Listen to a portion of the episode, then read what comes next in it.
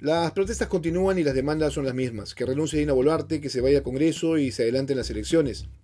Los universitarios fueron protagonistas de los enfrentamientos contra la policía y también la presidenta que en conferencia con la prensa internacional hizo un llamado a una tregua nacional que permite instalar mesas de diálogo en las zonas de mayor conflictividad y que se encuentran paralizadas por los constantes bloqueos, es decir, sin combustibles, alimentos y medicinas pero también fue protagonista por una serie de comentarios que poco o nada contribuyen con el diálogo que se necesita.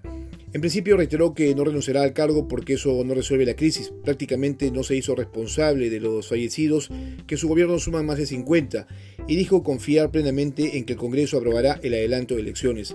Aquí hago un punto aparte porque resulta risible eh, puesto que en el Congreso lo que menos hacen o piensan es en tratar de refrendar sus votos, porque buscan imponer su agenda. Por un lado, Asamblea Constituyente y por el otro, descabezamiento de los órganos electorales.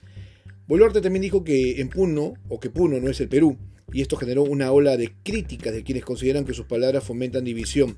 En todo caso, señora, el Perú somos todos, y más en momentos de convulsión social.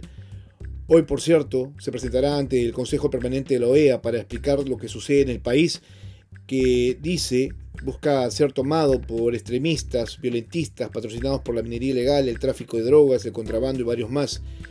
En el plano internacional, el presidente de Chile condenó las muertes en las protestas peruanas y pidió un cambio de rumbo a la monetaria de nuestro país. El Congreso sigue de espaldas al país, a pesar de que se necesitan respuestas inmediatas y a pesar del repudio de la ciudadanía para su accionar, la Comisión de Constitución aprobó el proyecto de adelanto de legislatura para el 15 de febrero.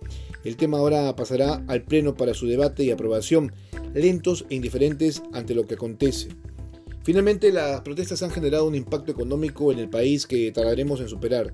El ministro de Economía dijo que del 8 de diciembre hasta el 23 de enero hemos perdido 2.150 millones de soles y que las regiones más afectadas son Puno, Cusco y Madre de Dios. Esta última región es una bomba de tiempo que va camino a un estallido social debido a la falta de absolutamente todo a causa del paro y el bloqueo de vías que mantienen incomunicada la región.